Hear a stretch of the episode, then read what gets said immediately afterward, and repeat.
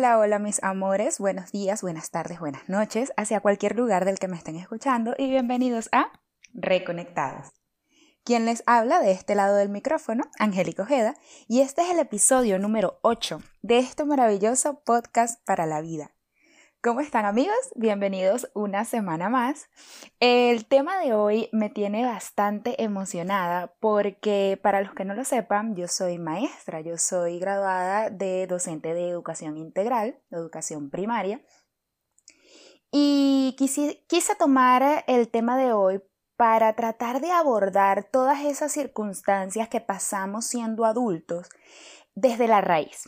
para entender un poquito por qué, por qué nos pasan estas cosas y cómo puede influir mucho la manera en la que nosotros estamos educados y cómo puede ayudar mucho lo que es el sistema educativo de cada país. Entonces, el episodio de hoy va a tratar acerca de, según mi opinión, tres materias que deberían ser obligatorias en la escolaridad es decir, en un sistema educativo que deberían impartirse de manera obligatoria desde la educación preescolar hasta incluso ya las universidades, obviamente de acuerdo al nivel eh, de madurez y de, mm, sí, de madurez de cada, de cada estudiante. Em, es importante que destaquemos, no sé si se han dado cuenta, me imagino que sí, a lo largo de su formación académica o los que son padres eh, lo han podido ver con sus niños, pero mm, lamentablemente el sistema educativo actual en el mundo o en casi todas las partes del mundo es un sistema que está más enfocado en el hacer del ciudadano y no tanto en su ser. Es un sistema que se enfoca más en calificaciones, que se enfoca más en ciertas materias que realmente dependiendo de lo que de las aptitudes que tenga el estudiante y de lo que realmente él quiera hacer en la vida, hay veces que esas materias realmente no sirven de mucho. Y se enfocan en eso, más que nada en calificar eh, numéricamente, por así decirlo, a un estudiante en lugar de abarcar e ir más allá a su interior, a su ser, a crear ciudadanos realizados, felices y no tanto eh, y no preocuparse tanto por eh, educar ciudadanos inteligentes según lo que se define la inteligencia hoy en día. muy por encima, por ejemplo, les quiero hablar acerca del sistema educativo finlandés, que es un sistema modelo hoy en día en el mundo, porque es un sistema que va precisamente a eso, va eh, afincado más hacia lo que es la felicidad del niño. Por ejemplo, en este sistema educativo los estudiantes no llevan tareas para sus casas, simplemente al salir de la escuela es el momento de ocio, de socialización y en donde el niño puede eh, realizar estas actividades de esparcimiento y crecer de otras formas que no sean solo las académicas. Eso muy por encima, de hecho, incluso no creen en lo que son las pruebas en lo que son esas evaluaciones constantes a lo largo del año. Creo, si no me equivoco, que hacen una al final del año escolar y listo. Esa, entre muchas otras características que definen al sistema educativo finlandés, que hoy en día es un modelo para el mundo, pero que a pesar de que existe como modelo y que se ha comprobado su efectividad, realmente no, no se ven mayores cambios en los sistemas educativos de, de nuestros países. Y bueno, hablando mucho más de los países de Sudamérica, Centroamérica. Eh, básicamente quiero hablar de esto porque está comprobado que las habilidades sociales ya son más importantes al momento del buen desarrollo del individuo. Ya está comprobado que el poder manejar ciertas emociones o ciertas eh, formas de mantener mejores relaciones o, eso, de tener lo que, se, lo que se le llama la famosa inteligencia emocional, es muchísimo más importante y vale más que el famoso coeficiente intelectual. Basado en esto, según mi opinión, hay tres materias que deberían ser totalmente obligatorias durante la escolaridad. La primera materia que para mí debería ser obligatoria es la educación emocional. Si a un niño desde pequeño, desde que están en preescolar, em, un maestro, un guía los enseña a manejar sus emociones de manera correcta, los ayudaría a tener mejores relaciones cuando crecen. Los forman eh, se forman de manera más independiente. Incluso evitan lo que son los apegos emocionales que tanto nos hacen daños cuando somos adultos y que es una de las razones por las que más sufrimos lo evitan porque los enseñan desde pequeños a manejar sus emociones. Los enseñan desde pequeños a ser independientes. Los enseñan desde pequeños que es normal sentirse triste, que es normal sentir ira, que es normal sentir eh, miedo y a validar cada una de esas emociones para que puedan manejarlas de mejor forma.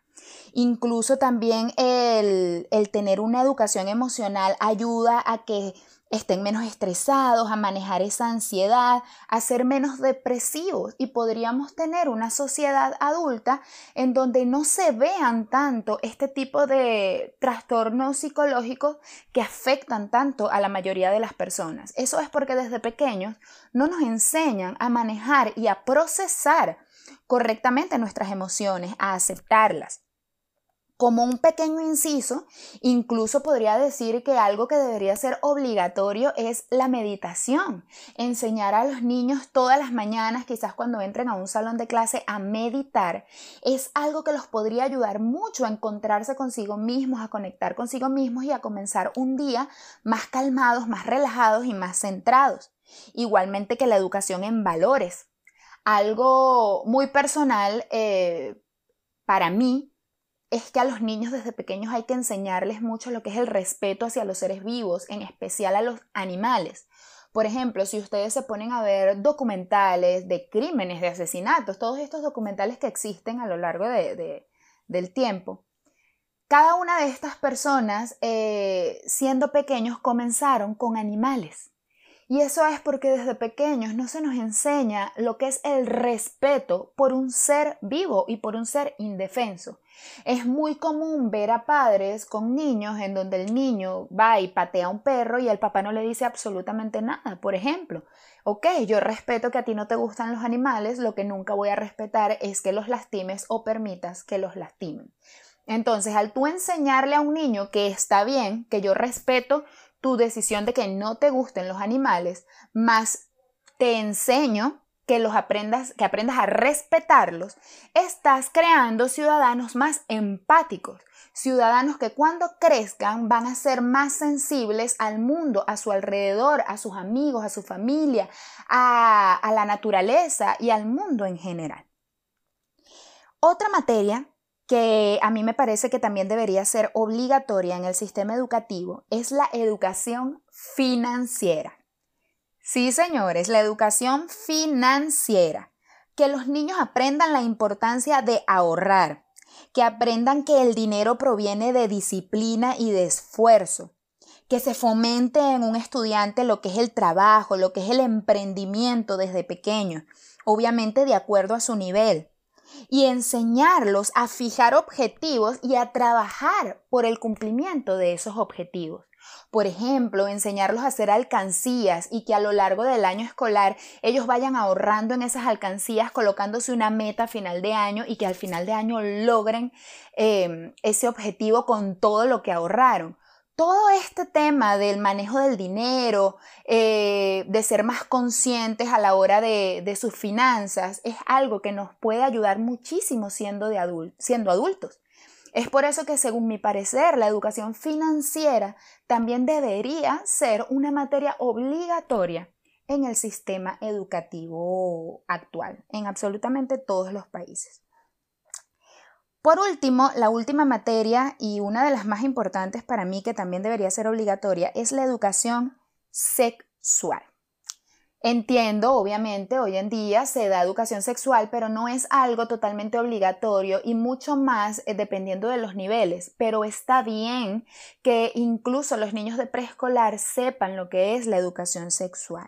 Esto los ayuda a que se reconozcan a ellos mismos desde pequeño eh, a que sepan la importancia de lo que son sus órganos sexuales, que nadie debe tocarlos a excepción de ellos o de sus padres y en ciertas circunstancias. Em, aprenden desde pequeños a ser respetuosos con todos porque saben desde pequeños lo que es la diversidad, que existen diferentes tipos de amor, que, que existen diferentes tipos de género. Con esto podemos erradicar todos, todos estos temas de homofobia, de feminismo, de machismo. Em, eh, todo esto se puede erradicar dando una buena educación sexual dependiendo del nivel del estudiante, recordando que la educación sexual no es solo las relaciones sexuales. La educación sexual es género, son gustos, son relaciones interpersonales, es decir, con las personas, pero también son relaciones intrapersonales la relación que puedan tener con ellos mismos, que se quieran, que se amen, que se acepten, que se conozcan ellos mismos, que tengan una mejor comunicación incluso en sus relaciones sexuales con su futura pareja. Eso da estabilidad de pareja, porque uno de los principales problemas hoy en día también en las relaciones de pareja es la falta de comunicación en este ámbito. Entonces, enseñando a un niño desde pequeño la importancia que tienen también las relaciones sexuales a, la hora de sus relaciones amorosas eh, eh, y todo este tema puede eh, darles mayor estabilidad cuando tienen relaciones de adultos. Y obviamente impartiendo desde pequeños la importancia y la prevención de lo que es un embarazo y de lo que son las enfermedades de transmisión sexual. No es lo mismo que tú abordes a un adolescente eh, hablarle acerca de, todo lo que, lo que debe prevenir y lo que debe ir haciendo para tratar de que no pase por este tipo de situaciones, que eh, sea un niño o un individuo que desde pequeñito, desde preescolar, viene eh, familiarizándose con lo que son todos estos temas y ya de adolescente lo tiene muchísimo más internalizado y es muchísimo más fácil que, que se logre tener un individuo equilibrado en cuanto a este tema. Eh, ahorita que dije que hablé un poquito acerca del machismo,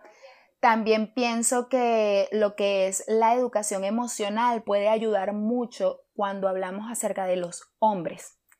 El tema, el famoso tema de los niños no lloran, estos padres que, que disminuyen totalmente lo que son las emociones del niño varón, eh, por eso, por esa creencia eh, que se tiene desde hace tantos años totalmente arcaica de que los hombres no lloran, no sienten, eh, no se expresan, no nada. Esto puede disminuir muchísimo lo que es el machismo, porque si un hombre puede tener contacto con su sensibilidad, con sus emociones, llorar, expresarse. Es una persona sumamente libre, es un hombre mucho más libre y un hombre mucho más empático que entiende el respeto y la igualdad junto a su compañera, en este caso la mujer. Em, bueno amigos, eh, de esto podemos sacar una reflexión que es lo que quisiera que hiciéramos esta semana, más que una reflexión, un ejercicio. Y es que me gustaría que a lo largo de esta semana, en algún momento, intentaras conversar con un padre, con una madre o con un maestro acerca de este tema. Que expandas tus opiniones, que aprendas cosas nuevas y que incluso enseñes cosas nuevas a estas personas para que puedan darse quizás una retroalimentación y entender la importancia de esto si eres padre, si eres madre, eh, si eres hermano mayor, si eres tío, tía, em, ten en cuenta la importancia de lo que son estas materias y que si bien hoy en día no están siendo impartidas de manera obligatoria en el sistema educativo, nosotros como padres, bueno, yo en este momento no soy madre, pero soy maestra y, obviamente entiendo del tema, nos tomemos la, sí, la importancia de, de enseñarla, de de cierta manera poder orientarlos en cuanto a estas materias si es que en el colegio o en la institución en donde están no, no las imparten de la manera en la que nosotros quizás nos gustaría. Eh, obviamente después de esto podemos ahorrarnos en una sociedad, podemos ahorrarnos muchísimos dolores de cabeza, podríamos tener una sociedad de individuos más estables, más sanos, más exitosos, pero lo más importante es que podrían ser individuos muchísimo más felices. Que eso es lo que más debería importar a la hora de nuestro crecimiento y de nuestra formación. Entonces, bueno amigos, eh, no me queda más que despedirme, em, recordándoles, invitándoles de nuevo a que me sigan por mis redes sociales. Recuerden que las redes oficiales de Reconectados es en Instagram, en Facebook y en YouTube como arroba cápsulas para la felicidad. En Twitter estoy como cápsula feliz y mi Instagram personal que es Angélica ODS invitándolos como siempre a que comenten, a que me envíen por privado los temas que quisieran que tocáramos, a que voten con cinco estrellitas el podcast en la plataforma en donde lo estén escuchando y a que compartan, a, que traten y me ayuden de que este podcast llegue y llegue y llegue a más oídos para que cada día pues podamos ayudarnos un poquito más entre todos. Entonces, nada amigos, me despido de ustedes enviándoles mucha luz, energía y buena vibra y recordándote que tú puedes con más de lo que crees. Pero primero hay que creerlo. Reconéctate contigo y bye bye.